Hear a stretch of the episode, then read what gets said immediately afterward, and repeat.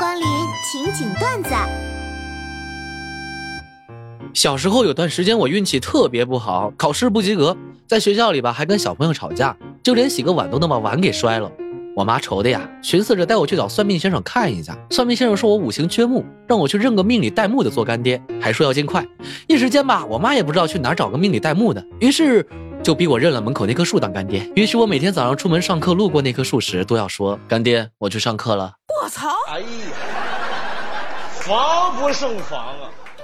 来世，如果可以选的话，我要生在国庆节，死在清明节。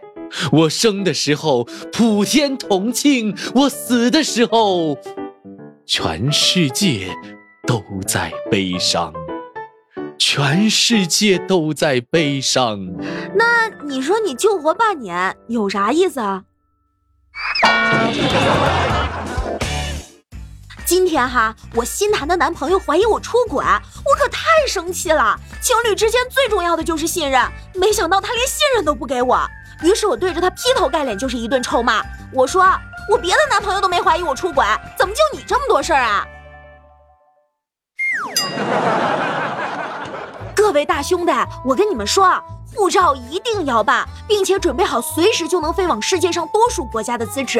这样做呢，也不是为了能够出国旅游，就怕万一有爷爷失散多年的亲或表或堂兄弟姐妹在海外拼搏下巨大的财富，却面临着无人继承的局面，留下遗嘱，有血缘关系的亲人先来先得。哎，醒醒，快醒醒！我昨天看了一个新闻，说的是一个小伙子用三个月的时间，在一片苞米地里整出了一个 “marry me”。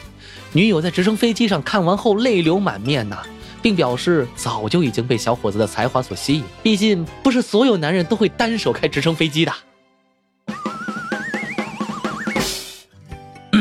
谁会等量代换这个思考模式，能让你在思考问题的时候更容易想清楚。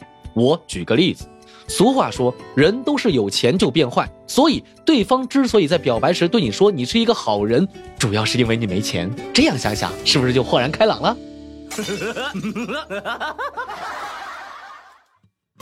美国一经济学教授指出，女人只要经常花钱，烦恼就会减少百分之八十，情商和智商都会有提高。烦恼没了，心情也会自然而然的变好，整个人都会变得更年轻。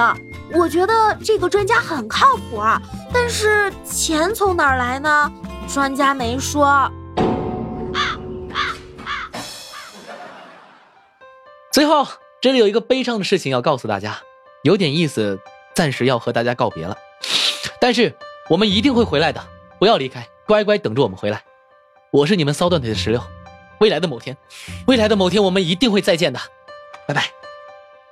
对不起。那个，你要让我等多久？哎。